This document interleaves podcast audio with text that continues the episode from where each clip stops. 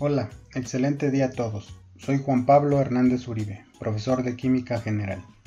Hoy hablaremos de cómo la industria de alimentos aprovecha átomos radioactivos para obtener ciertos beneficios.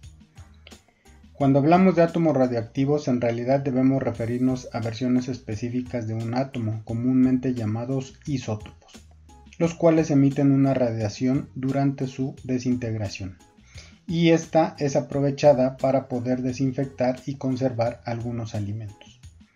Dentro de la variedad de isótopos radioactivos está el cobalto 60 y el cesio 137, que son emisores de rayos gamma, los cuales son aprovechados por empresas del sector de frutas y verduras para extender la vida útil y reducir las pérdidas post cosecha de productos como mango, papaya, fresa y cebolla al igual que son aprovechados por empresas de procesamiento de productos cárnicos, para reducir la presencia de patógenos en estos mismos productos, así como también por empresas que producen alimentos preparados y listos para consumir, donde los rayos gamma emitidos por estos isótopos garantizan la seguridad microbiológica sin afectar el sabor o la textura.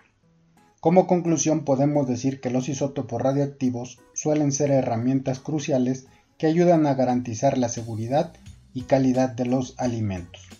Por el momento sería todo. En otra ocasión compartiré mayor información. Aprecio mucho que escuchen este audio. Saludos.